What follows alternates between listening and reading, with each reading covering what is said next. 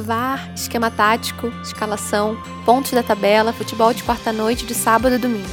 Assistimos futebol porque gostamos e não porque perdemos a briga do controle remoto entre a novela e o jogo. Sim, sou mulher e sei o que é impedimento. Quem traz ideia para essa conversa hoje é a Keck. Eu sou a Imei Espinosa e eu levo o brigadeiro.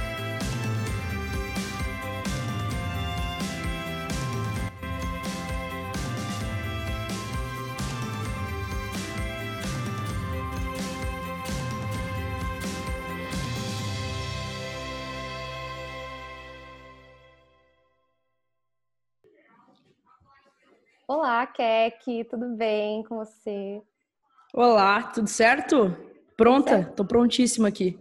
Tudo certíssimo. Eu fiquei muito feliz que você topou o convite, porque eu ainda acho muito estranho que é a primeira vez que a gente se fala de fato, porque a gente já é amiga virtual há muito tempo, então é a primeira vez que a gente está se falando ainda virtualmente, porém falando.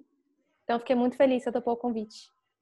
Eu que agradeço, cara. A série é sensacional. É muito louco isso mesmo, a gente ter se falado né, quase que pessoalmente, né, trocando uma ideia mais instantânea aqui, porque a gente já se fala há um bom tempo pelo, pelo Instagram. A gente não tinha nem WhatsApp, mas eu também sinto a mesma coisa, como, como se fosse íntimo, assim, da, da tua família, né, do, do, da tua prima, do teu avô, é, e agora a tua também. Fiquei muito feliz com o convite. Muito obrigada. Eu amei. E se apresenta para quem não te conhece. Fala o que você quiser falar de você. Bom, eu sou a Kek, é, conhecida como Kek, né? Meu nome é Kathleen Rodrigues, eu sou jornalista, tenho 31 anos, moro no Rio Grande do Sul, morei quatro anos no Rio de Janeiro aí para trabalhar, tenho um pouquinho lá do Carioca aí também, Flamengo e tal. É, inclusive, depois eu vou contar uma história do teu tio sobre isso. Do ah, teu tio, favor. não, do teu avô sobre por isso. Né? Eu tô achando que eu tô falando com a Tainá aqui já. é, sou formada em jornalismo, apaixonada por futebol desde sempre né, apaixonada pelo Grêmio, trabalhei muitos, muitos e muitos anos como jornalista esportiva.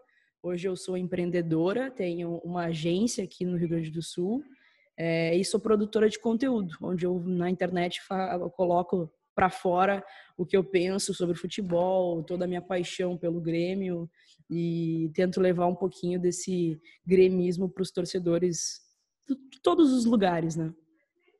E uma excelente pessoa para falar de outros times, porque eu assistia, eu comentava com meu avô o vídeo que você fez de Grêmio Flamengo e eu comentava com ele isso, porque eu nunca fui muito, embora minha família toda seja de futebol, literalmente toda a família, eu nunca fui a pessoa de, ai, vamos sentar aqui e ver um jogo, vamos fazer não sei o que lá. Nunca fui essa pessoa, mas sempre escutei os assuntos da família, então sempre soube alguma coisa de futebol. E eu sempre achei muito bizarro quando alguém chegava numa conversa e falava assim, comentava sobre um jogo, aí eu ia falar alguma coisa sobre algum jogo do final de semana, e alguém falava, não, mas, mas você sabe que é impedimento? Vamos além, né? A gente não precisa, não é o critério básico. Você nunca chega para, nunca tem um bando de homem numa roda que fala, pô, mas e aí a regra do impedimento você conhece? Não é, acontece é, isso com o homem, né? E com a gente, a gente tem que explicar, mostrar que a gente sabe o básico. É, mostrar que a gente sabe o básico. Daqui a pouco eles começam a perguntar a escalação do Grêmio de 1985, quem era o goleiro naquela época. Mas tu sabe quem é o goleiro hoje do Grêmio, sabe? Mas isso eu, graças a Deus, assim, eu não ouço mais esse tipo de coisa. Eu acho que é porque eu coloco, me imponho muito na internet também, desde muito cedo, assim, desde que eu comecei a, a trabalhar com jornalismo, eu sempre falei muito de futebol na internet. Então, claro que vinham alguns comentários do vai lavar a louça e não sei o que e tal. Até inclusive ontem, no, no, jogo contra o Grêmio, do Grêmio na, na, Copa do Brasil contra o Juventude, teve um comentário assim. Mas é muito difícil, assim, é, isso acontecer hoje em dia, porque eu sempre me, me, me coloquei muito, assim, sabe? Eu sempre fui muito boleira né? Então eu já não aceitava, já não sou muito calma também para falar, já não, já não aceitava muito, sabe? Mas é incrível, cara, como a gente tem que explicar o, o básico, assim, para que, que a gente seja, para que tenha um convencimento, né, de que a gente realmente gosta de futebol, não só entende, mas gosta, consome pra caramba, né? O futebol para mim, cara, é, é fundamental, assim, eu não consigo me imaginar sem futebol na vida, tanto assistindo quanto jogando. E eu acho muito doido, porque eu tava pensando nisso esses dias, porque eu gostava, eu gostava de jogar futebol. Não que eu fosse boa, porém eu gostava de jogar futebol. E eu era muito. Eu era expulsa direto, assim. Olimpíada de colégio, era sempre tipo, aí, se acalma um pouquinho, fica ali um tempinho. E meu avô e meu pai iam assistir, então eu falava, vai reclamar com meu avô! Eu era bem sem noção, assim. Qual teu signo? Eu sou Sagitário. Ah, é, já é uma chitadinha também, né? Eu sou Ariana, então imagina Ariana competitiva. Não é? Pra jogar futebol, meu Deus eu, do céu. Não, e eu ficava indignada que a galera não fazia, assim. O, o, eu falava, gente, tem uma tática, acho que é uma tática, vamos no básico. Teve um dia que eu botei meu avô sentado no banco. Assim, ele vai ensinar.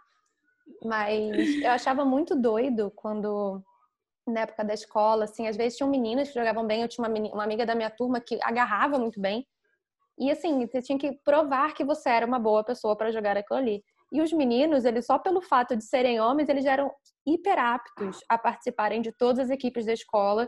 Jogavam mal, às vezes. Mas você. Exatamente. É isso, vamos lá, porque é homem sabe jogar. E eu ficava, gente, mas não acerta um passe. Exatamente. Mas isso acontecia comigo é, quando, tipo assim, antes de, me, de, de, de eu entrar pro jogo. Tá? Porque eu sempre fui muito metida a jogar futebol. Eu sou a, a, terceira filha mulher dentro de casa e eu era a tentativa de ser um menino. Tá? Meu pai queria porque queria que eu fosse um menino. E aí veio uma menina e ele azar, vai jogar futebol igual. E aí ele me colocou para jogar futebol desde pequenininho. Então eu sempre, eu já nasci com a bola no pé, sabe? Eu não, não consigo, não tenho lembranças da minha infância que eu não tô jogando bola. E particularmente, modéstia à parte, eu sempre joguei muito bem futebol. Hoje eu já tô um pouco mais veinha, mas eu sempre joguei muito bem. Então, assim, era, era só eu entrar no jogo para que eles me dessem credibilidade, uhum. sabe? Eu entrava no jogo com os guris, assim, no colégio, porque, inclusive, eu fundei o time de, de futebol feminino da minha escola e tal, mas quando eu jogava com os guris, existia aquele comentário: ah, mas ela é uma menina jogando e tal, não sei o que, será que a gente vai deixar ela jogar? Quando eu jogava, eu já era convocada sempre pro, pro, pro time, entendeu? Eles já viam que não, ela é do nosso time sabe? E isso acontecia também quando eu jogava com meu pai. Meu pai, eu sempre joguei a vida inteira com meu pai, com meus tios, com meus primos, e eles me, me levavam para jogar com os desconhecidos também. E aí, quando eu chegava num, desconhecido, num, grupo desconhecido, eles olhavam e diziam, bah, vamos, a gente vai deixar uma guria jogar, será que ela não vai se machucar e tal, não sei o que. Daí meu pai, não, não, pode deixar, pode deixar que ela, e ela é do meu time ainda. E eu, depois que eu entrava, eles começavam a me dar um crédito, assim, não, ela joga bem realmente, sabe? Mas existia muitos comentários. Sabe, semana passada eu tô treinando, eu voltei a treinar. E aí tem uns piazinhos, né? Não sei se piazinho aí no Rio é os molequinhos. É, os piazinhos. É, o vocabulário. É, assim, eu entendo. Para quem não entendeu, é isso que ela tá falando. Molequinho, galerinha. Molequinho. É, os piazinhos são os gurizinhos. E aí os gurizinhos jogando bola ali e tal, e daí eu fui jogar com eles. E, e aí o, um deles falou, ah, só não vai chutar forte, né? Deu, não, pode deixar, não vou chutar forte não. E o outro começou a zoar ele. É, ah, mas tu tá com medo do chute de uma menina? Sério? Deixa ela chutar do jeito que ela quiser. Ah, vou esperar tá tu ir pro gol. Quando ele foi pro gol, eu, sério, eu nem cheguei a chutar forte, mas eu, foi um chute médio, assim. Ele já saiu gritando, ai, ai, ai, ai, ai, ai, ai, ai, ai. Deu, foi forte. Aí ele, não, não, não, aguentei, aguentei sabe? Então esses comentários é até a gente jogar, assim, pelo menos da, quando eu quando eu era pequenininha e hoje ainda, era até começar a jogar. Depois me convidavam para jogar com eles. Maravilhosa. O meu nunca foi de jogar, assim, porque nunca realmente foi meu forte, porque eu era eu era uma pessoa que jogava na raça, sem técnica, mas jogava jogava. Sim, você precisava fechar. Já pode jogar no Grêmio. o Grêmio é isso aí, então não precisa ter muita técnica não, mas tendo raça tá ótimo já. Então tô aqui tá? Vou mandar uma mensagem e falar, Renato, quero brilhar. E eu era a pessoa que jogava, sim, mas eu gostava de comentar às vezes. Porque eu era meio metida comentarista em casa. Então, Copa do Mundo era o meu negócio, assim. Eu gostava de sentar, participava do bolão da família, sentava, comentava os jogos. E eu sempre achei muito louco quando eu comentava alguma coisa na época de escola, assim, tipo, nossa, você viu o jogo ontem que fulano fez isso? nossa, você sabe que é o fulano. E o fulano era sempre ah. alguém muito básico, tipo, nossa, mas você sabe que é o Messi? Gente, quem sabe? Não sei. E eu achava muito doido quando alguém falava, às vezes perguntava assim de ponto, né? Ah, mas quem tá com quantos pontos na tabela? Eu falava, ah, fulano tá com tanto. Como que você sabe? Nossa. Aí para, como eu não tinha muita paciência e o feminismo não era uma coisa que fazia parte da minha vida na época da escola, eu falava, ah, porque meu avô me disse. Aí a pessoa parava Cara. de falar, mas era chato. E assim, eu, eu não sou tão apaixonada por futebol quanto você é. Então eu imagino como deve ser insuportável isso. Todo dia é um é. saco, né? Tem que ficar é provando que você gosta de alguma coisa que você sabe e gosta. É, exatamente. E nem tu sendo neta do Espinosa não te davam esse crédito aí? Não, zero. Zero. Cara, é absurdo, né? Era muito bizarro. Aí quando meu avô falava o que eu tinha acabado de falar, ou quando ele falava qualquer coisa, era demais, assim. Mas quando eu falava, era tipo, sabe aquela coisa meio, deixa, deixa ela falar, bonitinho. Uhum. Meio coisa de uhum. criança, uhum. assim, sabe? Tipo, meio café com leite Sei na bem. brincadeira. E eu ficava indignada com essas coisas, assim. Eu achava muito bizarro. Sei bem. Isso acontecia muito comigo muito início também, depois quando a gente né, tinha uma convivência maior, já via que realmente gostava e entendia, mas isso acontecia muito comigo nas reuniões de pauta. Quando a gente ia, por exemplo, eu ia dar uma sugestão de pauta, ia, ah, acho que não, sabe? Mas aí meu colega homem dá a mesma sugestão que eu dei, e nossa, ah, eu acho que dá, sabe? Isso acontecia direto, direto, direto. Eu cheguei a fazer um teste uma vez. Eu fiz um teste com, com um colega meu, falei, ó, eu vou dar, eu vou dar essa sugestão tu vai dar a mesma sugestão na reunião seguinte. E eu quero ver qual, o que, qual, qual vai ser a resposta. Para mim foi, ah, acho que não, acho que essa pauta não é legal. Para dele foi, ah, acho que vale. Acho que a é gente é pode, né? pode fazer. Isso é impressionante, cara. É impressionante. Assim, é, é como mulher, num, num meio é, machista como o futebol, a gente não tem que saber só o básico, assim, sabe? A gente tem que ser mais que 100%. Uhum. 100% ele não é o suficiente. Não é o suficiente para que tu consiga competir, né, entre aspas, com os teus colegas, para que tu consiga alcançar grandes projetos, fazer boas pautas, sabe? Tem ter um pouco mais de credibilidade dentro da redação, tem que ser muito mais que 100%. Tem que fazer muito, correr muito mais que os outros assim. Homens, né? Sim. Sendo mulher tem que correr muito mais, cara. E é impressionante. Isso acontece muito. Isso é, é impressionante porque eu fico chocada, assim, quando eu vejo. Agora que, graças a Deus, tem muito mais mulher comentando, narrando o jogo, e você consegue ver mais mulheres jornalistas esportivas. Gente, como partem do princípio de que ela não sabe, né? E olha, agora que tem, assim, que todo mundo aparece na mesma telinha, né? Quando estão gravando virtualmente, você fica olhando, às vezes, a cara que as pessoas fazem para jornalista quando ela tá falando. Fico, mas, senhor, ela tá falando uma coisa tão mais pertinente que você acabou de dizer com tanta mais propriedade, ela, ela passa tanta mais credibilidade para mim do que você. E você, pelo simples fato de que é homem, eu tenho que presumir que o futebol nasceu na sua veia, né? Corre com você da mesma maneira que você existe e respira. Exatamente. Futebol você domina da mesma maneira. Exatamente. A gente vê, bom, que as gurias que estão na linha de frente, né, colocam a cara para bater nas, nos principais veículos aí de, de, de imprensa, é, elas sofrem muito mais ataques, assim, sabe? Tem caras que falam uns absurdos que não que passa batido, assim, ah, é do jogo falar. Mas se há, se, se há, por exemplo, a Ana Thaís que fala algo bizarro, ela vai sofrer hate até não poder mais na internet, sabe? Uhum. Ela já, já, tem, já tem uma desconfiança, já, já existe um pé atrás com ela por ela ser mulher, né? E ela tá ocupando um espaço que um, por muito, muitos anos não foi dela, né? Não é nosso aquele espaço ali. É para ser de um cara, para ser de um homem que entende de futebol, que joga futebol, né? E ela, se a gente for parar para pensar, os comentaristas homens hoje são todos ex-atletas praticamente, Sim. né? Ela não era. Ela é uma jornalista mesmo que viveu a, vive a vida inteira no, no jornalismo esportivo, cobriu clubes é, grandes em São Paulo e tal, tem propriedade para falar, mas ela, ela nunca, nunca é levada a sério assim como deveria ser, né? É impressionante, cara. Mas assim, eu acho maravilhoso que estamos conquistando esses espaços.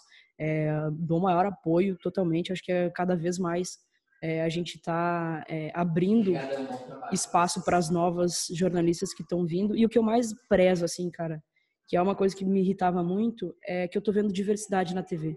Uhum. Não só na questão é, da mulher, mas a mulher não é só aquele padrão sabe, de, de beleza, loira, alta, maravilhosa, bonita, que vai falar de futebol para homem, né? A gente está vendo outros estereótipos de mulheres. Isso é um, cara, isso é um passo assim absurdo, absurdo. Exatamente. É muito bom ver isso. E é, além de ver isso, é ver aquela coisa. Eu fico muito feliz quando eu vejo. Ah, porque agora não tem torcida em estádio, mas quando eu tinha torcida em estádio, você via mulheres que estavam indo ao estádio porque queriam ir. E não porque ela estava uhum. do lado do namorado E aí você via o cara fazendo uma piadinha, uma carinha meio idiota, assim, tipo, ai, olha aqui o que ela tá passando. Não, você via a mulher que estava no estádio porque ela queria ir pro estádio. Porque se ela pudesse estar em qualquer outro lugar, ela escolheria estar no estádio mesmo assim. Porque eu nunca Exatamente. fui a pessoa de ir pra estádio, né? Tipo, como uhum. futebol lá aqui em casa sempre foi trabalho, não era o lugar que eu ia para me divertir.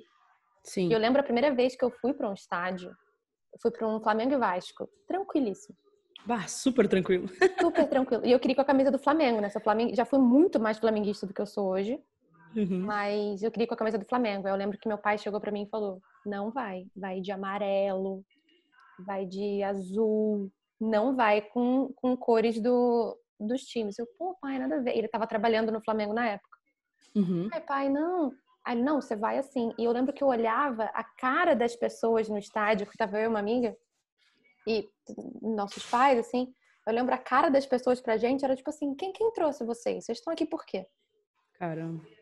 E eu achava tão louco, falei, gente, porque vocês é normal. Final de semana, tranquilíssimo, você pegar o teu amigo e você vir pra cá. E as pessoas resumem a coisas tão simplórias, né? Tipo, você não pode gostar de futebol, futebol não pode ser a tua paixão. Não, eu prefiro, eu sou uma mulher e eu prefiro ver futebol do que assistir uma novela. E a pessoa olha pra sua cara assim. E não é, gente, pra quê, né?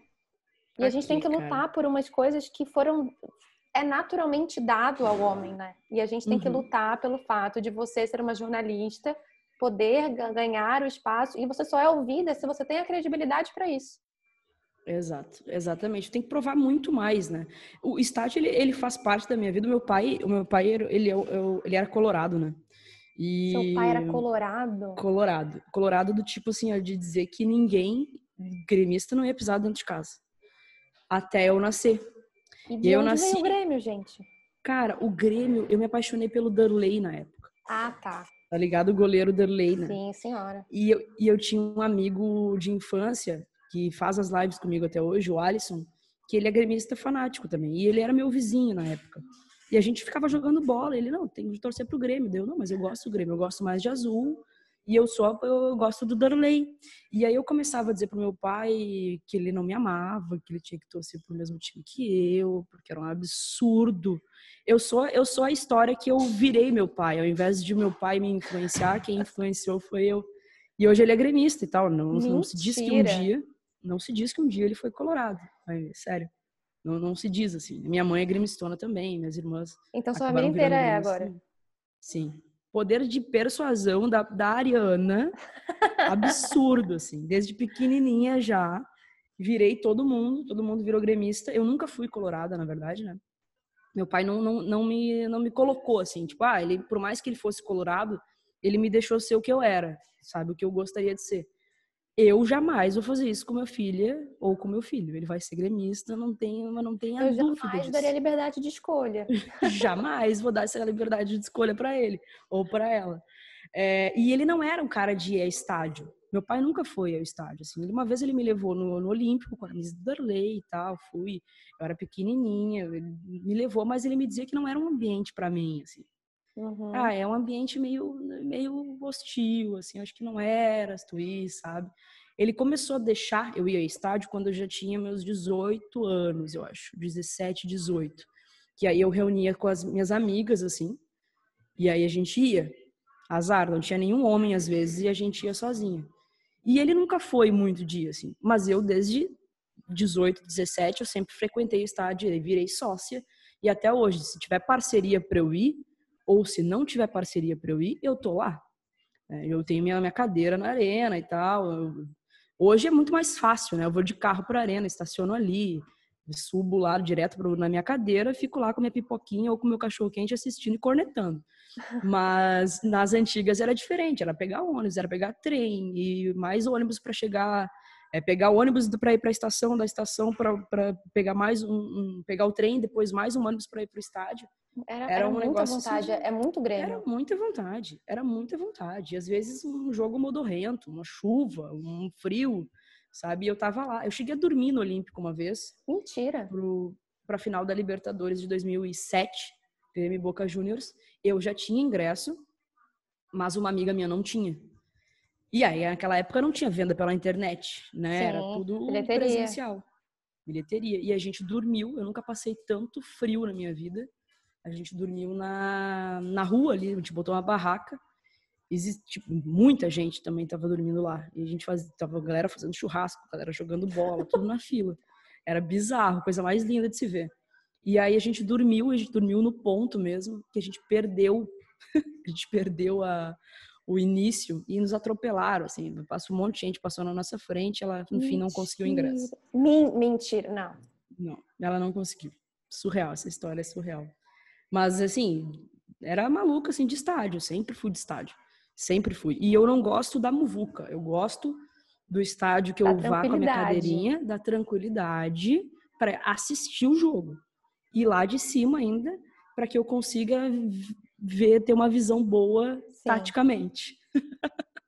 Nossa, sou... para ter mais propriedade para cornetar, se for preciso. Obviamente. Eu nunca fui uma pessoa de cornetar muito, porque eu não gostava quando faziam isso com meu avô. Uhum. Então eu não gostava de cornetar, porque eu falava assim: ah, se eu cornetar, alguém vai tipo achar que também pode cornetar aqui, eu não tô afim de ouvir. É, então eu não gostava é. de cornetar. Mas eu sempre é gostei de comentar. Lado é mais difícil. É, então uma época eu inventei um esquema tático. A presunção da menina, né? Eu inventei um esquema tático. O nome do esquema tático era Zona do Retângulo. E ele, eu fiz, assim, o meu avô tinha uma pranchetinha dele, assim, né? Tipo, várias. Eu peguei uma delas e falei assim: olha, esse aqui é o esquema, vou rolê é esse, eu botei o jogador e tal. Eu falei, é isso daqui. Aí, só que assim, era uma coisa que eu brincava em casa. Aí um dia ele foi dar uma entrevista pro Globo Esporte, alguma, alguma variação, assim, Globo Esporte, Esporte Espetacular. E ele virou e falou assim, pô, virou pro Tino Marcos e falou, a minha neta, ela criou um esquema tático. Vem aqui, me mostra pra ele. Eu assim, ó, pelo amor de Deus. Ele não vem aqui e ensina. Aí eu mostrei o esquema tático, presunçosíssima. Falei, olha, ah, assim, assim, aquilo, aquilo outro. Aí ele, ah, se tivessem feito isso no último jogo, ganhava. Eu falei, querido, se fizesse isso, 75% era gol. Aí eu falei, vou, próxima vez não fala nada, não. Deixa o esquema ah, tático aqui em casa. Deus. Mas eu adorava comentar. Adorava. Sensacional. É, é de família, não adianta, né? Não, e aí assim, férias, por exemplo, quando juntava a minha família daqui com a família do sul, que aí junta com Tainá, e a galera toda, tinha horas que eu falava assim, gente, parece que vocês estão brigando, vocês estão só comentando futebol e parece que vocês vão se bater. Era um negócio muito bizarro. Meu Deus. Outro dia eu perguntei pra Tainá como, como era assistir um Grenal com teu avô. Chato. Quer dizer, pra mim, né? Porque era o meu avô, ele além de ser de entender, né, de, de trabalhar com isso a vida inteira, tinha um amor pelo Grêmio inacreditável. Então, assim, é. ele, tinha, ele tinha esses dois lados que viviam ao mesmo tempo, né? Então, assim, eu falo que era chato, mas é porque era, era, era intenso, não era um jogo que passava, assim, sabe? Era um jogo que tinha que ser analisado. Aí tinha reprise, era o reprise também. Nossa Senhora. Então, assim, era muito isso. E eu, eu adquiri o hábito de, de ver jogo em reprise quando meu avô estava trabalhando em algum time, tipo a final da Copa do Brasil que eu vi 37 uhum. segundos de jogo e parei de assistir porque eu não tinha coração para uhum. isso. Eu vi a reprise só. Eu vi quando, tipo, fomos, ah, campeão, comecei a gritar, e é isso, e vi a reprise. Então, aqui em casa, futebol sempre foi também uma coisa de juntar todo mundo e, e assistir, tipo, domingo à tarde, mas era trabalho, então futebol aqui em casa... Mas com é... outro olhar. Exato, é a semana inteira. Então, eu nunca fui aquela pessoa de assistir futebol e ficar assim, burro, e xingar. E... nunca fui, porque não era o que acontecia aqui em casa, sabe? Aqui em casa era assim, Sim. tá vendo? Se tivesse feito não sei o que lá, se tivesse visto não sei o que, se tivesse botado não sei quem no lugar do fulano. Então Ponderado. sempre foi uma coisa. É, sempre foi uma coisa mais técnica, assim. Por isso eu gosto de ver. Quando eu gosto de ver a mulher falando de futebol, porque eu fico, cara, minha vida inteira, minha família é, é muito cheia de homem. Então a mulher que falava futebol era a Tainá. Uhum. E eu era pequena, não tava afim desse rolê, tô afim de falar de Sandy Júnior. Meu rolê não é futebol. meu rolê também é Sandy Júnior, hein? É verdade, seu rolê também é Sandy Júnior. Esse, esse era amo. o meu rolê, assim, era tipo falar de Sandy Júnior, era falar de filme, falar de coisa assim. E eu, mas eu, eu passei a gostar de futebol por causa de Copa do Mundo. Sim, aí, sim. aí era um negócio que eu gostava, assim, sentar de manhã e até de noite vendo o jogo. Eu sempre gostei muito disso. E como é que era a Copa para você, assim? Era tipo Disney? Cara, a Copa do Mundo sempre foi um, um evento, assim, para minha família. Minha família sempre gostou muito de futebol, né? E a Copa era... Eu, a minha primeira lembrança de Copa foi em 94, né? E eu era, tinha cinco anos de idade e no, na hora dos pênaltis ali, minha família inteira tava na sala e ajoelhados, assim, um, um a, com a mão no outro, assim, sabe? Fazendo uma roda de oração pro, pro Brasil vencer, assim, sabe? Minha primeira grande lembrança. Depois teve a Copa de 98, que eu já estava um pouquinho maior e tal, sofri, sofri muito no, no na, na, final, lá, aquele piriri do Ronaldo e tal. Depois, na de 2002, é o que eu mais tenho lembrança, porque eu e meu pai, a gente pintou todo o cordão da calçada na nossa rua de verde e amarelo e a gente enfeitava a casa inteira e tal, assim, era um evento e a gente acordava eu e meu pai de madrugada para assistir os jogos. Sim, assim. eu, lembro muito disso é. também. Era muito legal. Eu tinha aula no dia seguinte, mas a gente é. azar, azar, bota o relógio a despertar ali e vamos, vamos assistir. E a gente pintou assim o cordão inteiro da calçada da nossa rua de verde e amarelo, sabe? Tinha, era, era um evento. Na final, tava todo mundo lá em casa, a família inteira, todo mundo grudado, balão e não sei o que, churrascada. E é sempre um, um algo muito legal. Eu, eu me identifico muito com a seleção brasileira, apesar de que aqui no Rio Grande do Sul isso me irrita bastante. É, às vezes a gente torce um pouco nariz para a seleção, a gente gosta, se identifica mais com Argentina ou Uruguai, e eu uhum. acho isso o borogodó, eu tenho pavor disso. Eu é tenho bizarro. pavor, pavor disso, assim. É, e a minha identificação ainda ficou um pouco maior depois que eu morei no Rio, assim, sabe? Eu vi o quanto o torcedor carioca, ele é diferenciado, assim, eu acho, eu acho um torcedor Tem um negócio diferente, né? Sensacional, assim, sensacional. O Flamengo ganha, o Flamengo é o melhor do mundo, o Vasco tá na liderança, o Vasco é o melhor do mundo, sabe? Botafoguense, sonhador, Fluminense, meu Deus do céu. Cara, é um negócio absurdo. E quando eu fui morar no Rio, parece que aflorou mais esse negócio, esse, essa cultura brasileira, assim, sabe? Eu saí um pouco da, da raiz aqui e parece que me identificou mais assim com a seleção, uh, mais do que já tinha. Mas hoje eu vou te confessar que hoje eu tô um, pouquinho desgostosa assim com a seleção. Parece que não não me não bate como não, era, né? Não bate como era, não bate, não bate. Claro, 2018, na Copa de 2018, enlouqueci também, queria muito, eu acompanhei todos os jogos e tal, porque Copa é um negócio. Quando teve aqui no Brasil, foi muito legal, foi demais, assim. Foi demais. Não, parecia que não era trabalho aquilo ali, sabe? E mas assim, hoje é muito mais em eventos grandes, assim. Copa América não sei se, não, tô mais acompanhando tanto. É, Copa das Confederações também não não brilha o olhinho. Quando uhum. é Copa uhum. do a gente volta a acompanhar e volta a torcer para os queridinhos serem convocados e tal, sabe? O último teve o Jeromel, né? O Arthur ficou na lista de espera, o Maicon também. Então, existe essa expectativa e, claro, de acompanhar todos os jogos, assim. Mas eu, eu me identifico muito com a seleção é, e não gosto, não gosto quando o gaúcho acaba torcendo para outra seleção, assim. É, que é uma mania bem grande. doido. Aqui. Eu acho muito doido, gente. A seleção do seu país. O que, que o Uruguai e a Argentina fizeram para tu?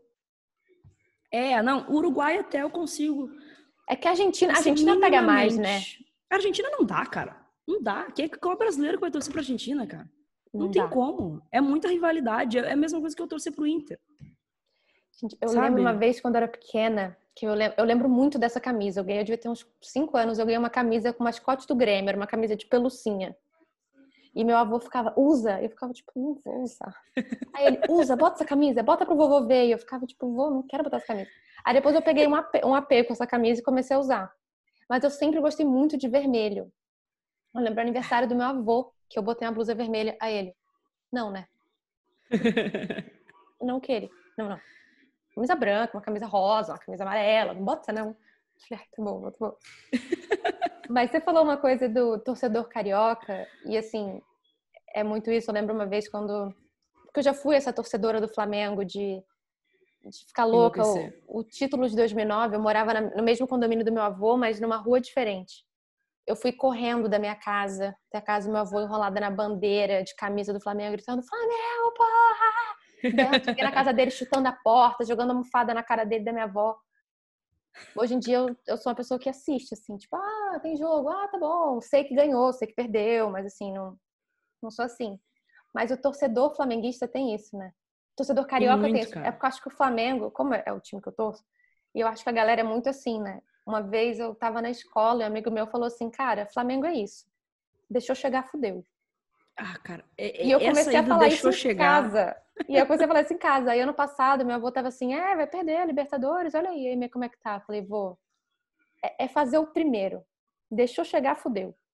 Aí fez o primeiro, aí ele, aí me deixou chegar, né? Eu falei, vou, agora é isso. Agora é título, é título. Dois gols. E é, é, muito, é isso, para mim é isso. Flamengo, deixa eu chegar. É, já é campeão, galera. Vamos só aceitar. Já, flamenguista Aí é, é assim. que tá. É flamenguista é muito assim, cara. Eu vou te falar que hoje eu tenho uma relação um pouco melhor com o Flamengo, tá? Mas eu não tinha nenhum é um problema time, É com um o Flamengo. time passível de ódio, compreendo. Mas, compreendo. mas eu não tinha, eu não tinha nada, absolutamente nada contra o Flamengo até morar no Rio. O flamenguista, ele é insuportável, Aimee. Insuportável. Ele é insuportável. Ele acha que ele é o insuportável. maior, que é a maior torcida do mundo, que é o maior clube do mundo, que vai ganhar tudo sempre. E aí, eu nas redações, eu ficava com, eu ficava assim, meu, como é que, como é que o, o, o vascaíno, o fluminense ali, o tricolor, o, o botafoguense consegue discutir com isso? Porque eu, eu ficava assim, cara, não dá, não dá, não dá. O Flamengo ganhava no É final de bizarro. semana. Vamos ganhar, tá, deixa, deixa eu chegar, e não sei o quê. Mengão, é Mengão, é Mengão. Aí depois, quando é eu cheirinho, voltei... né? Ganhou o 1 a 0 cheirinho, O cheirinho. Gente, 1 a 0 Exato, exato, cara. Estamos em nono. 1 a 0 Não jogou É nada, cheirinho. não jogou nada, mas daí tava lá, não, porque é Mengão, aqui é Mengão, aqui é Mengão.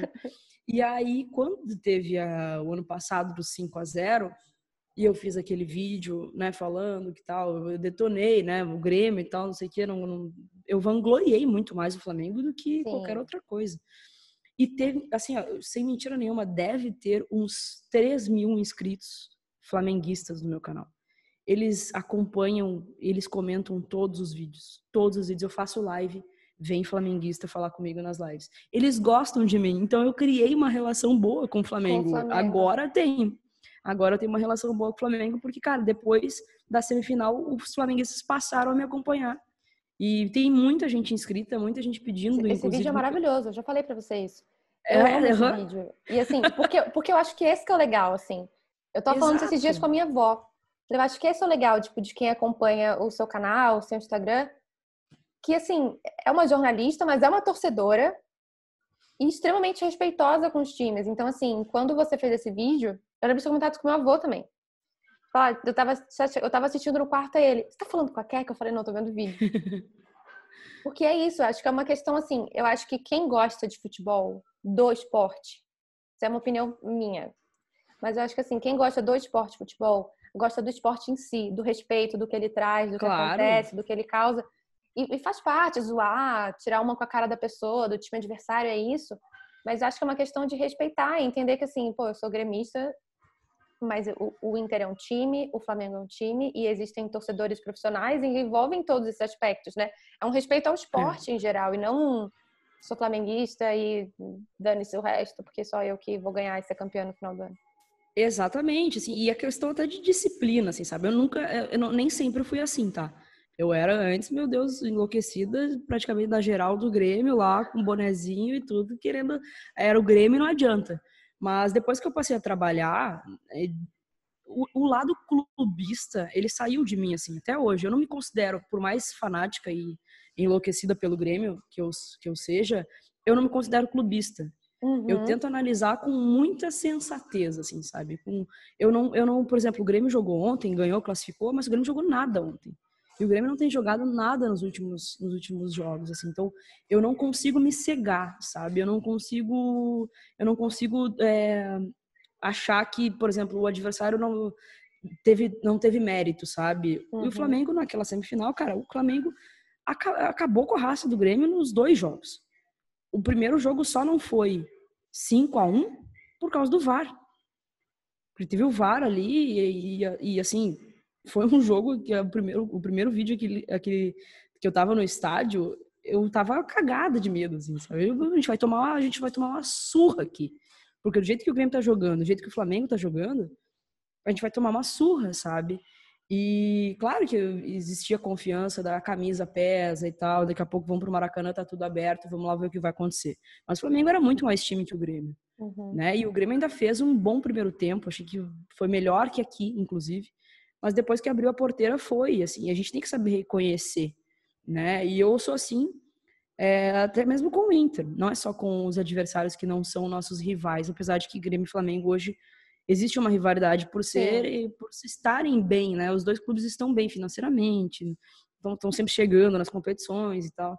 É, eu sou assim com o Inter também. Eu não, não, não vou, por eu ser gremista, não vou me cegar e dizer que o Inter não fez uma boa partida. Não sabe? teve mérito, né?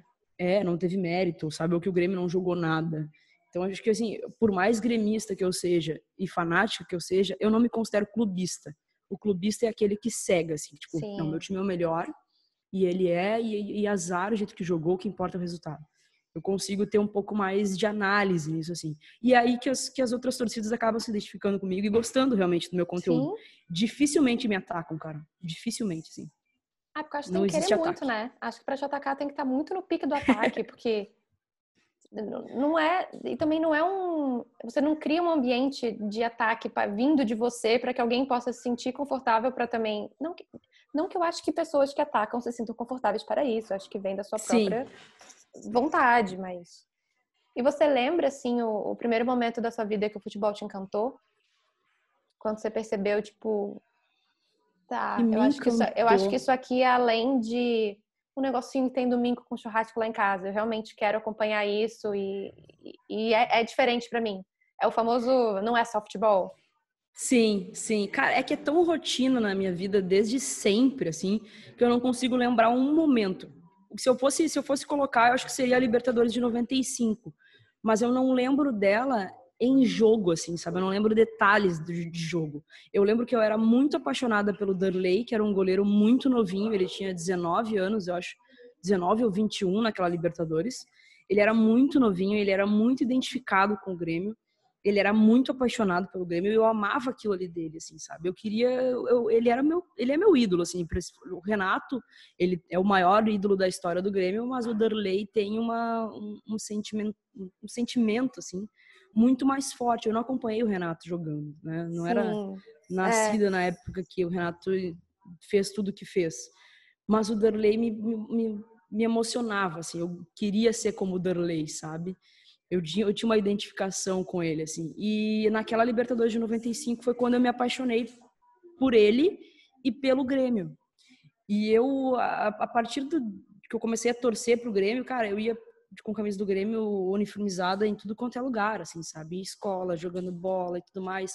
Então eu sempre, o, o futebol sempre fez parte da minha vida, não só assistindo, mas jogando. Né? E aí depois acabei indo para a profissão como jornalista esportiva, porque também não me imagino em outra, é, outra, outra profissão, outra editoria que não fosse o esporte, porque política não dá, entretenimento até poderia, mas economia também não é meu forte. Teria que ser o esportivo, assim, porque era algo que fazia parte da minha vida, era algo que eu, que eu queria muito fazer, contar história e trabalhar naquilo ali, assim. Não, não existe um momento, assim, que eu, que eu, ah, agora o futebol vai fazer parte da minha vida. Porque desde que eu tenho lembrança de infância, Tava sempre ali. foi com o Grêmio. Tava ali, sabe? Eu, qualquer pessoa que vai me conhece, ou ah, tu conhece a Kek, vai associar com o Grêmio, sabe? Porque é desde pequenininha, minha família inteira, sabe? É, é, associa, sabe? A primeira pergunta quando eu vou conversar com alguém, alguém a primeira pergunta que me fazem é e o Grêmio? O que tu tá achando, sabe? Não tem como fugir disso, assim. acho que é muito acaba sendo acabou sendo uma coisa natural, sabe? Que é desde a infância mesmo e eu realmente eu não tenho lembranças da minha vida antes, assim, sabe? Antes de torcer. Não e tenho. e você acha que algum dos melhores momentos da sua vida, ou alguns momentos muito marcantes da sua vida, foram nos estádios? Foi vendo Grêmio?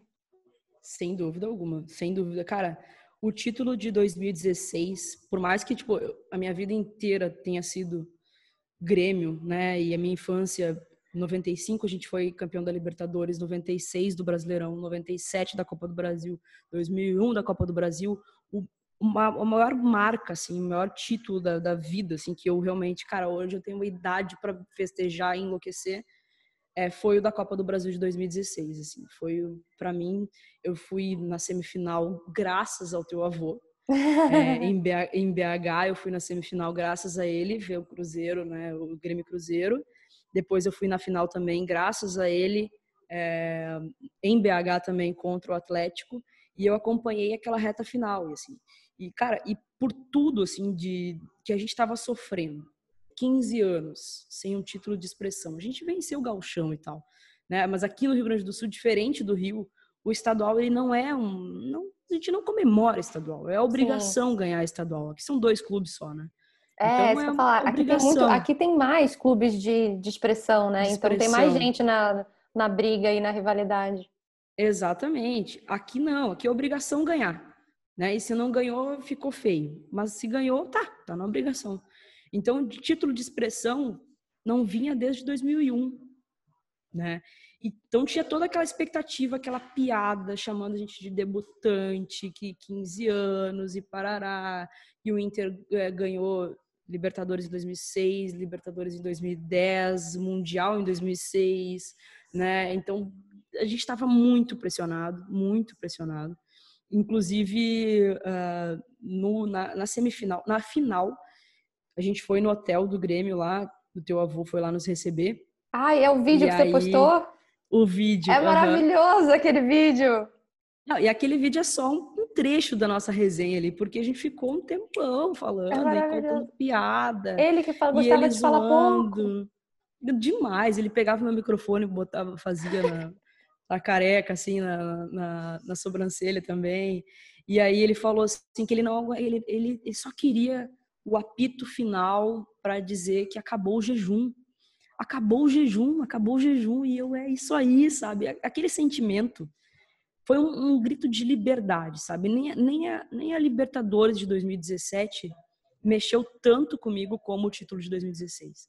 Ele foi libertador, assim, libertador, pronto, acabou. Acabou, acabou a piada, e ainda naquele ano o Inter foi rebaixado. Então foi a cereja do bolo. A cerejinha no bolo. Meu Deus do céu. E aquele ano ainda foi muito marcante por ter tido o acidente da Chapecoense, né? Que foi aquela foi. final absurda, assim. Eu, eu, perdi cinco amigos naquela, naquela, naquele perdeu? acidente. Então, sim. Então, assim, e, e, um deles era muito botafoguense, o Guilherme Vanderlars. E ele Ai, me falava esse assim. Nome. Esse nome já foi falado aqui em casa. Lembra dele? Guilherme Vanderlars. Ele era produtor da Globo esse nome já foi E eu lembro dele até hoje, cara. Ele era muito botafoguense, assim, e às vezes ele vem na minha cabeça, assim, porque ele, a gente era muito parceiro. E ele entrava na redação, ele já chegava falando, e aí, Ketelém? E o Gremito? E o Gremito? E aí ele me zoava, porque eu nunca tinha visto um título do Grêmio de expressão no estádio. Uhum. Nunca tinha visto. E aí ele, porra, Ketelém, tu nunca viu o Gremito ser campeão, Ketelém? tu nunca viu o Grêmio ser campeão? Daí eu, não, não, mas eu vou ver, não, mas eu vou ver. Daí ele começava a me zoar, eu falava, Guilherme, tu é botafoguense, meu querido. O Darley é maior que o Botafogo. O que que tu quer me zoar? E aí a gente ficava nessas e tal, ele ficava me pegando no meu pé e eu não ia vir pro, pro, pra final aqui na arena. Não ia conseguir vir. E aí eu, aquilo ficou martelando na minha cabeça do Guilherme falando que é talento, nunca viu o Grêmio ser campeão no estádio, que é talento tu tem que ir, Ketelém, tem que ver, Ketelém. E aí eu acabei vindo para o Rio Grande do Sul, consegui ver, e aí, tipo, ele, o jogo inteiro ele tava na minha cabeça, assim. Então, teve um sentimento muito louco aquele jogo, por tudo que a gente passou, de 15 anos, por ter acontecido o negócio da Chapecoense, e, e é, é, muito daquela situação de aproveitar, tentar aproveitar ao máximo tudo em vida, assim, sabe? É. Eu, eu não podia vir, mas eu vim. Vim porque eu precisava ver meu time ser campeão, sabe? Há, poucos, há poucas semanas eu tinha acabado de perder um amigo que sempre me falava isso. Tem que ver o teu Grêmio e teu time ser campeão, sabe? Então, aquele título, assim, mexeu totalmente com, com, com a cabeça, assim, com tudo. E foi o Libertador que acabou fazendo com que o Grêmio tivesse bons anos gloriosos ainda. 2016, campeão na Copa do Brasil, 17 Libertadores, 18 Recopa. E agora a gente tem que conquistar mais alguma coisa de novo, né? Fica aí esse aviso para a galera do Grêmio. Fica a dica. e é, eu falei semana, o episódio semana passada eu falei sobre música com uma amiga minha, só falando sobre como o festival de música, né, marca coisas e e você tá num espaço que você escutava aquela música no seu quarto e agora está vendo aquela coisa amplificada e, e, é meio essa sensação também, né? Porque você é Grêmio no seu quarto, você é Grêmio em casa, você é Grêmio sentado no domingo no sofá da sua casa e agora você é Grêmio num estádio comemorando um título que não vinha tanto tempo, né? Então, eu acho muito quando eu vejo alguém postando assim, de forma verdadeira, que não é só futebol e posta alguma coisa assim, esses vídeos sempre me deixam muito emocionada.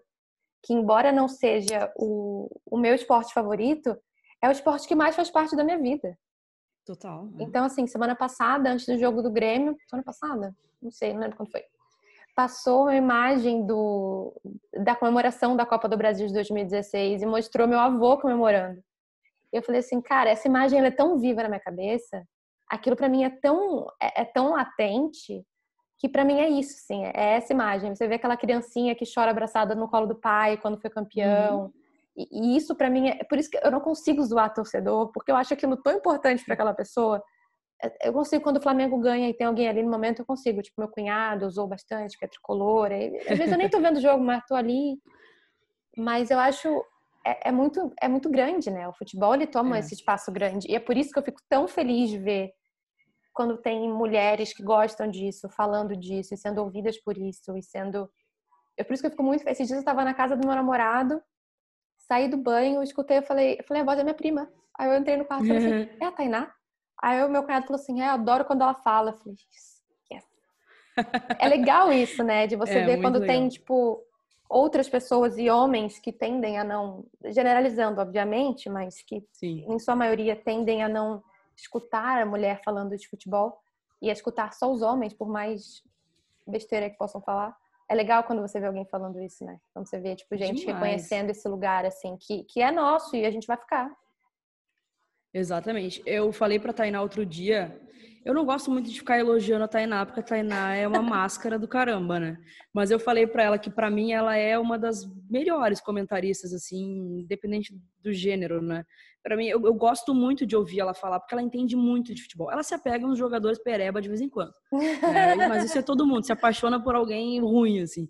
Mas para mim ela é uma, ela sempre foi uma referência, assim, de de, de, uma, de uma mulher, obviamente, que entende muito, muito, muito do que está falando, assim, muito de futebol. Eu gostava muito de ver a Tainá nos debates das rádios, assim. Uhum. E só complementando o lance do torcedor, é, cara, na Libertadores do ano passado do Flamengo, eu sempre, eu, eu, sempre tinha aquele ranço, assim, de, bah, eu acho que o Flamengo não, não pode voltar a ser campeão da Libertadores, que o Rio de Janeiro vai abaixo. Se isso acontecer, o Rio de Janeiro ele não vai mais existir. Sim. eles vão botar abaixo, viu? E aí, quando eu vi o ano passado, eu torci pro Flamengo na final, né, do contra o River ali. Quando eu vi, assim, meus amigos do Rio de Janeiro festejando, sabe, enlouquecidos, mandando áudio, mandando coisa. Eu, cara, eu, fico, eu fiquei pensando assim, cara, todo torcedor apaixonado por futebol, que sofre, que, tipo assim, que molda o seu humor por causa de um time de futebol, merece ganhar um título Essa comemoração, assim. é. Merece merece ganhar um título de Libertadores, assim, porque não tem coisa melhor no futebol que tu ganhar um título de Libertadores, sabe? E ganhar um título de expressão, assim, sabe? É, então, é, é, eu fico. Hoje eu, eu, penso assim. Antigamente eu pensava, tipo, ah, não, eu só quero que o Grêmio ganhe Libertadores e não quero mais que nenhum brasileiro ganhe Libertadores. Apesar de ter torcido pro Fluminense em 2008, mas foi por causa do Renato. É, ah. Hoje eu já penso diferente. Hoje eu acho que, assim, cara, se eu tenho um amigo flamenguista, tirando o Inter, tá? Porque eu não vou torcer, eu tenho então não vamos chegar nesse nível, né? Não vamos chegar tá nesse aí. nível também. Mas eu tenho um amigo botafoguense, sabe? Eu fico imaginando, cara, se o Botafogo ganhasse, imagina a felicidade do Guilherme. Sabe? Como é que o, se o Botafogo chegasse a vencer uma Libertadores, imagina como é que seria a felicidade desse guri, sabe? Eu fico, eu fico pensando, cara, todo torcedor apaixonado que molda o seu humor por causa de um time de futebol merece ganhar um título de expressão, assim, um título de Libertadores. Hoje eu penso sim. Hoje eu penso assim, por muito por, por, por saber o quanto é bom e por ver os meus amigos felizes assim também, sabe? Uhum. Tirando o Inter, claro. Não, esses, esses amigos não precisa. Esses amigos a gente esses, deixa, deixa, feliz de outra é, maneira. É, é, esses tor torçam para a seleção e aí e a gente torce pelo exato, exato. E é isso. Exato, é isso aí. É muito, é muito engraçado isso, né? Futebol é um negócio, é um negócio muito louco. Eu acho um é maravilhoso, cara. É maravilhoso. Eu, eu, eu me irrito às vezes, tá? Ah. Às vezes eu fico assim, cara, eu tô estragando meu domingo. Ou que saco, porque o, o Grêmio, ele realmente molda o meu humor. O pessoal aqui na empresa, eles, todo mundo sabe, eu, tem um jogo decisivo, eles torcem pro Grêmio para que nem, nem independente se eles não vão tor não torcem pro Grêmio, são colorados, sei lá, vão torcer pro Grêmio para que eu pra venha bem, um entendeu? empresa. Para não dar um problema, porque realmente ele molda o meu humor. É como se eu tivesse numa TPM absurda assim no dia seguinte, sabe? Quando rolou o 5 a 0, E eu vim pra cá, pra que eu ir depois, né, no dia seguinte, tinha que gravar o vídeo e tal. O pessoal comprou uma, um fardo de coca, que eu sou apaixonada, e já deixou na minha mesa, assim. Porque, pra ver se me alegra, sabe? Porque é, é nesse nível, assim, o meu, meu humor, ele é completamente moldado pelo Grêmio. Relacionamento, então, estraga, assim, sabe? É um Sem a menor. Que... É, não, imagina, apaixonadíssima. A pessoa fala, é. Inter, querida, é isso, próximo. Não, não dá, não dá. Essa pessoa, essa pessoa não tá rolando pra mim. Nunca aconteceu de eu namorar Colorado, o Colorado, mas, cara, não sei se eu conseguiria. É isso que eu falar, nunca aconteceu, mas talvez também nunca acontecerá. É, acho que tal, acho que não, tá? Acho que não, é difícil, difícil mesmo. Eu falo, eu brinco às vezes, né? Pode ser o amor, da, podia ser o amor da minha vida, mas tem 1909 tatuado no braço. Aí não dá, daí não dá. E assim, eu acho que é muito importante, chegando no final do papo, eu acho que é muito importante a gente falar disso, porque eu acho que, que não, não. Você tem isso, eu sou muito fã de Sandy Júnior, você também é muito fã de Sandy Júnior, e tem essa questão toda com, com o Darley, com, né, com o ídolo, que é o lugar que o ídolo tem na nossa vida, né? E o ídolo ah, do tá esporte, ele mexe também, eu acho que existem, eu tenho ídolos assim no atores, atrizes, mas eu acho que quando o ídolo mexe com uma coisa tão intensa, tipo música, tipo esporte, eu acho que toca num lugar diferente, né? E qual foi a sensação que você teve quando você conheceu esses ídolos assim? Cara, eu conheci meus dois ídolos, que é o Darley, né? O Darley era, era rolava muito a identificação. Por eu ser uma pessoa de, do esporte e eu ser muito competitiva, eu me identificava nele é, por isso, assim, pela garra que ele tinha, porque ele colocava tudo, assim, tipo, ainda mais um uhum. Grenal, ele se enlouquecia, assim, assim, A gente via a rivalidade no, nos olhos dele, assim, ele queria ele queria enlouquecer, sabe? Ele queria ganhar acima de qualquer coisa. Jogando, óbvio, né? Sem passar por cima de ninguém, mas jogando, querendo ser o melhor, sabe? Querendo ajudar o Grêmio. Nisso eu me identificava muito com ele. E a Sandy, ela é ídolo, assim. Você já conheceu a Sandy? Eu já conheci a Sandy, cara. Eu preciso contar essa história. Essa, essa é... sensação é maravilhosa. É muito bom poder falar disso, assim, é, é muito bom. E a, o Darley e a Sandy. A Sandy muito pela personalidade de ser uma pessoa correta. Eu sempre vi na Sandy e na família dela é, pessoas do bem, assim, sabe? De serem corretos mesmo de ser, tipo assim, as independência ela vai ser taxada de, de cafona, de, sei lá, de, de, de conservadora. Princesa, de encastelada. É de princesa, encastelada. Ela fazia, é aquela era a personalidade dela. E eu, me, eu todo mundo, meus amigos, assim, tipo, eu sou, eu sou a mais caretona, sabe? Ah, eu, eu sou a mais família, assim, também. entendeu? É, e, eu, e é muito, vem muito dela isso, sabe? Vem muito porque eu cresci com ela, cresci com o Sandy Júnior cresci amando Sandy Júnior. Hoje eu ainda acompanho muito mais a Sandy, né? E, e eu amava essa personalidade de, de eles serem certinhos. Uhum. Eu sou essa pessoa, sabe? Eu sou certinha. É que a gente assim. é muito amiga. né? É muito e aí, isso. cara, eu tinha muito isso nela. Só que eu tinha muito medo, ao mesmo tempo, de conhecer a Sandy e a Sandy ser chata. Eu morria de medo. Mas ela não decepciona, né? Cara, ela é maravilhosa. Ela é Sério. É maravilhosa eu trabalhava na Globo e a Fernanda Gentil era minha colega de trabalho. E aí a Fernanda foi gravar com a Sandy. E a uhum. Fernanda sabia que eu era muito fã da Sandy. E aí me levou. Guria, foi assim, ó, foi um, foi um dos poucos momentos na minha vida que eu fiquei sem ar, assim. Que eu fiquei foi, sem foi uma mãe gentil isso? Foi uma mãe gentil. Uhum. Ai, amo essa matéria dela. foi uma mãe gentil. E aí a gente foi gravar e, cara, eu me tremia que nem vara verde, assim.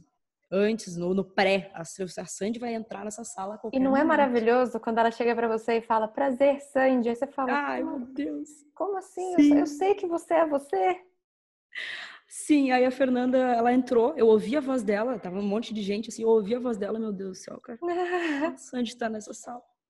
A Sandy tá nesse ambiente. Eu, meu Deus do céu, meu Deus do céu. Daqui a pouco a Fernanda, Sandy, tal, não sei o quê.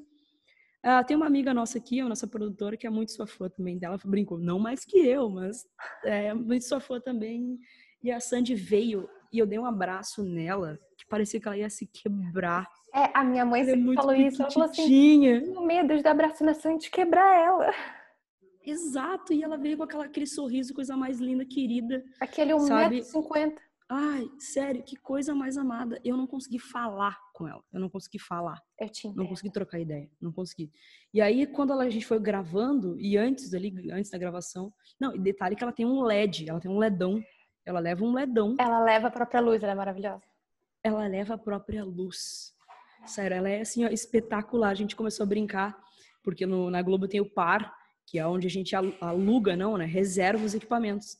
E a gente começou a falar, cara, a gente fica reservando os equipamentos aqui, a Sandy tem o dela. Chega com o dela na gravação. E aí, antes da gravação, assim, ela começou a conversar com a Fernanda. E papo vai, papo vem. ela é muito engraçada, cara. Ela é muito. Ela parece ser desastrada, assim, sabe? Ela brinca, conversando e contando coisa do Lucas, porque o Lucas era, tipo, é muito diferente dela, e não sei o que, não sei o que. Super solta, brincalhona, sabe? Eu falo que o meu. Porque assim, eu chamo a Sandy e o Júnior de Supremos, né? Sim, aí, sim, sim, sim. O, o meu nível, assim, o nome do meu namorado é Lucas Lima. Nossa, eu falei, isso foi pra Aí toda vez, toda vez meu namorado vira e fala assim: você vai falar um dia pra Sandy, né? Que você é tão obsessiva a ponto de namorar um. Você vai falar pra ela, não vai? Fala assim, mas você não entende que foi tudo muito premeditado, muito bem calculado? Eu catei, foi tipo um Facebook, assim, uma coisa Nossa seleta. senhora, total, total. Mas é muito, conhecer o ídolo é muito bom, né? Demais. E aí assim, é ela te gravou. E aí, na hora de ir embora, assim, ela já tinha ido pro camarim dela e eu, meu Deus, será que eu vou lá me despedir? Será que eu não vou? Será que eu vou? Será que eu não vou? Vou. Eu preciso falar que eu amo ela. Você foi? Aí eu entrei no camarim, o Sandy, daí ela, oi. E aí eu dei um abraço nela. Tão indo embora. Dela, ai, obrigada, não sei o que, prazer te conhecer. Deu Sandy, eu te amo. E ela, Mas é, obrigado pelo é carinho. É necessário falar, é necessário, é necessário falar. As minhas palavras com a Sandy foi: Oi, tudo bom? Sandy, estamos indo embora, eu te amo. eu te entendo muito. Sério. As primeiras vezes que eu vi a Sandy, eu não falei nada. Aí, a primeira vez que eu vi, eu era pequena, foi no foi em 97, num show, no camarim. Nossa. Depois eu encontrei a Sandy na gravação de Estrela Guia. Nossa senhora. E a gente foi, minha mãe me levou na gravação. E ela chegou e falou assim: falei, a Sandy tá aqui? Eu tinha seis anos. Falei, a Sandy tá aqui? Aí ela, entra ali naquela sala, vê se tem alguém ali. Eu entrei e tava a Sandy se maquiando no fundo da sala. Assim. Nossa assim. senhora. Aí quando Os ela saiu. Pra... do Rio de Janeiro. É, exato. Aí quando ela saiu para falar comigo, ela falou assim: qual sua música favorita? E eles tinham lançado quatro estações há pouco tempo. Aí eu falei, quatro estações. Aí ela começou assim, ela se ajoelhou, aí segurou minha mãozinha assim. Ela, a noite cai, o frio Ai, desce e eu. Deus!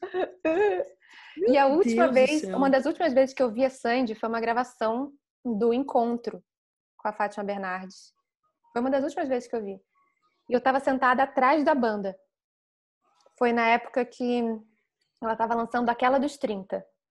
Uhum. E aí ela tinha, começou a cantar música, ela errou a letra. E eu continuei cantando a letra. Aí o Lucas virou pra mim e falou assim: você sabe a letra inteira? Sei. Ai, meu Deus. Aí ele, peraí. Aí ele, patroa, vem cá. A Sandy chegou perto, aí ele, Ah. ela sabe a letra inteira. Aí ela, você sabe? Me lembra a letra? Ela esqueci, Ai, eu não sei meu há pouco tempo. Aí eu Deus. comecei a falar a letra pra Sandy, assim. Aí ela, Meu Deus do céu, cara. obrigada, obrigada, obrigada. Aí no final, quando eu fui tirar foto com ela, ela, cara, obrigada por você ter lembrado da letra e tal. Aí ela, a gente já se conhece, não se conhece? Aí eu falei, ai, quando eu era pequena, você escreveu uma carta pra mim do meu aniversário. Aí ela, eu lembro de você, a gente escreveu uma carta. Ah, tá brincando. Essa carta eu tenho ela replicada, eu tenho a original e tenho ela replicada, escondida em vários lugares do meu quarto, para se um dia der pau, eu tenho outras. Meu Deus, me manda uma foto dessa carta. A gente tem tanto assunto Sandy Júnior para trocar, você não tem Porra, ideia. demais. Demais, Você não demais. tem ideia. Cara, eu chorei em todos os episódios do Globoplay. Todos. Como não? Como não fazer isso? Todos. Sério, é, é um negócio assim, eu, eu, eu fico pensando assim, do que mexe realmente comigo, a minha vida. De chorar pelo negócio. É o Grêmio e, e Sandy, cara. Sandy Júnior, assim, porque é muito infância, lembra uma, lembra É, uma, uma parada. bonita, né? É, sabe? De tu crescer com, com eles, assim, sabe? É muito louco, cara, é muito louco. Eu fiquei muito feliz quando eles fizeram a turnê. Eu tava enlouquecida, porque ele- quando eles anunciaram, não tava Porto Alegre, eu tava comprando tava. pra. Não tava, cara. Eu tava comprando pra Manaus, Você ia pro de Manaus. pro de Manaus, e aí uma, uma amiga me mandou mensagem pedindo pra segurar, porque eles não, não tinha como não fazer em Porto Alegre. Né? Por toda a identificação do, do Lucas O e da, Lucas, da, da Mônica e tal. Então, era para segurar porque não tinham fechado ainda, mas provavelmente iam fechar. E aí eu dei uma segurada, porque, cara, cara sério, não tinha como É não, gratidão não ir, né? do fundo do coração por ter sido ano passado e não esse ano, né? Nossa senhora. Cada Nossa vez que eu Senhora. escuto alguma coisa que eu, eu falo, meu Deus do céu, que graças a Deus que foi ano passado e não foi esse ano. Graças a Deus, cara. Graças a Deus. Graças E eu, assim, eu tenho uma é meta de vida, assim, como a Fernanda. Como a Fernanda, assim, de, de, de ser amiga da Sandy um dia. Eu Mas é, é isso, é isso. Não, isso é um fato. Isso é um fato. Eu já falei, eu falo isso sempre. Eu falei assim, gente, olha só, é uma questão de tempo. O que vocês estão É. vendo aqui é uma questão de tempo. Exatamente. Cara, a Fernanda me mostrava o WhatsApp da Sandy, né? Daí eu falava pra ela, meu, eu preciso saber qual é a foto da A Sandy foto que ela usa Que foto que ela usa? Ela me mostrou era uma flor. Deu, meu, é era uma da Sandy, tulipa. É tipo esse É rolê. a cara, é a cara da A Sandy cara dela. isso. Ela me mostrava os áudios. Eu, meu, sério, se um dia isso acontecer comigo, eu, eu- pronto, ganhei, ganhei, É, assim, é isso. cheguei. Cheguei, Cheguei o lá, na o vida. lá é aqui. É. É isso. Exatamente, exatamente. Um dia vai acontecer. Seremos, né? Seremos, se- sentaremos as três para conversar, para bater papo, falar da vida, trocar uma ideia. Eu não tenho dúvida disso. Não, menor- men- mas a menor dúvida.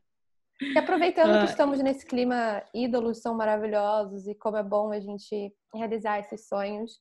Quero saber para quem que você daria um brigadeiro. Cara, não tem como, não tem como não dar o brigadeiro pro tio Valdir, né? Não Ai, tem como, não tem como. Cara, eu me emociono até hoje.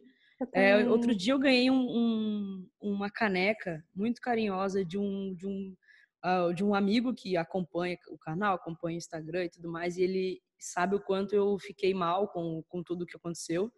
E ele me, me colocou na caneca o meu, meu, meu passarinho, né? O Neymarzinho, que eu tenho a tatuagem até hoje, que infelizmente perdi também. E colocou o tio Valdir, assim. Cara, quando eu peguei aquela caneca, eu não acreditei, assim. Que coisa mais linda, sabe? E é impressionante, assim, eu tive poucos momentos com ele, poucos, assim, pessoalmente, né? Mas que foram espetaculares, assim. Parecia que ele realmente era, era meu tio, assim. Chamava de, de sobrinha, eu e a Bianca Chamava mesmo. né? Por causa da, da, da Tainá e tal. E ele tava o tempo todo brincando, o tempo todo zoando. E, cara, sem, se não fosse ele, eu não conseguiria ah, ver a reta final da Copa do Brasil de 2016, um título tão importante, tão marcante na minha vida, assim. E pela pessoa, né? Que pessoa espetacular, assim. É uma...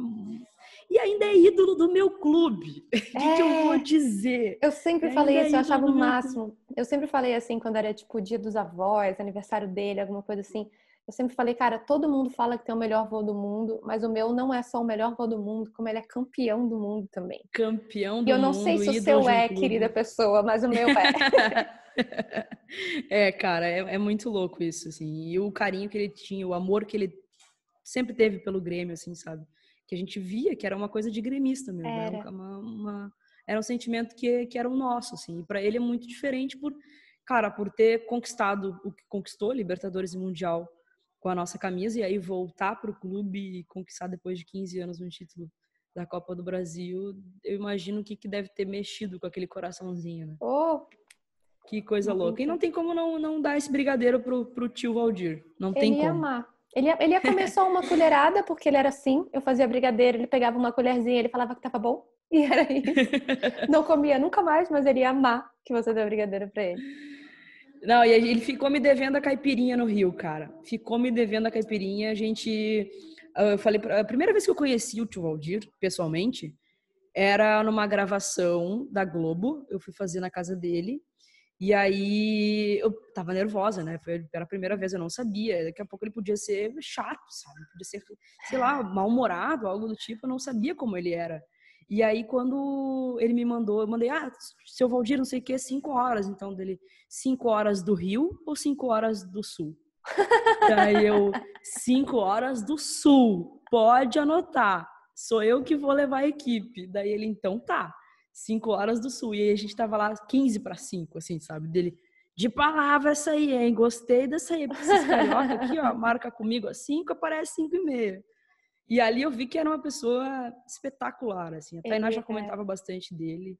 E foi só piada, né? Depois a gente trocou WhatsApp, a gente trocou É. Facebook, aí a gente conversava, trocava ideia. E ele eu dava criei uma atenção, né? personagem pra ele. É demais, cara, demais. Ele dava assim. atenção, eu sempre achei isso Eu adorava máximo. uma conversa. Ele escutava Adorava. a pessoa, né? E a sua personagem é maravilhosa! É maravilhosa! Ele, ele- ano, ano passado ele falou, ele, olha o vídeo, depois ele fala que seu avô não era bonito. Eu falei, Mas por que eu falei isso? Aí ele, não, olha o vídeo, olha o vídeo da Kek. Foi a primeira vez que eu falei com você, que eu te mandei mensagem. Falei, ai, Sim, que sim. vídeo maravilhoso. Charmosíssimo, charmosíssimo desde sempre, né?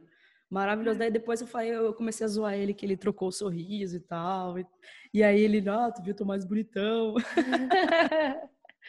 É uma ia- figura, era uma figura. Ele ia amar, ele ia amar esse brigadeiro. Ele ia amar, ele ia, amar, ele ia aparecer aqui, certamente ele apareceria aqui, ia botar a cara aqui. Pra me zoar. Pra te zoar, ia atrapalhar a gravação, e depois ia falar que, que tinha que ter ele também. Com certeza ele ia aparecer aqui, ia fazer alguma piada. Espetacular. eu Deve estar contando muita piada. Oh, eu já falei, gente, Jesus deve estar cansado já, deve falar assim, gente, desce ele. A gente falou assim, quando em fevereiro a gente falou, a falou assim, quanto tempo demorou pra pessoa ressuscitar? Pessoa que demorou mais tempo, porque a gente quer saber quanto tempo Jesus vai cansar e vai mandar ele de volta. Falei assim, gente, não tá dando aqui. Vocês já aguentaram muito tempo, aguenta mais. Ah, espetacular, cara. Que pessoa, sério. Maravilhoso. Exato. E ele ia amar esse brigadeiro. E eu amei conversar com você. Ficaria Eu amei horas também. aqui. Ficaria horas Acho que- conversando. Acho que a gente tem que fazer mais vezes, não precisa nem gravar, porque a gente né, tem muita identificação aí. Com certeza, vamos sentar e falar legal. muito ainda de Sandy Júnior, falar muito ainda da vida. Eu amei, vamos trocar todas as nossas histórias de quando vimos, o que sentimos e shows em nossa história. Por Eu favor, amei. por favor. Amei, amei muito. obrigada Obrigado pelo convite. Eu amei. Capaz. Convidarei mais vezes, conversaremos mais vezes. Muitíssimo, muitíssimo obrigada. Eu que agradeço, foi sensacional. Um Bate-papo. Parecia que a gente realmente se conhecia há muito tempo já, porque foi uma, uma forma que, pela primeira vez que a gente estava conversando, trocando ideia, meu Deus, a gente realmente tem muita, muita coisa em comum. Amei, obrigado pelo convite e sempre que precisar, estamos às ordens. Espero que você tenha gostado de mais um episódio do podcast e que a gente se encontre muito por aqui. Até a próxima semana!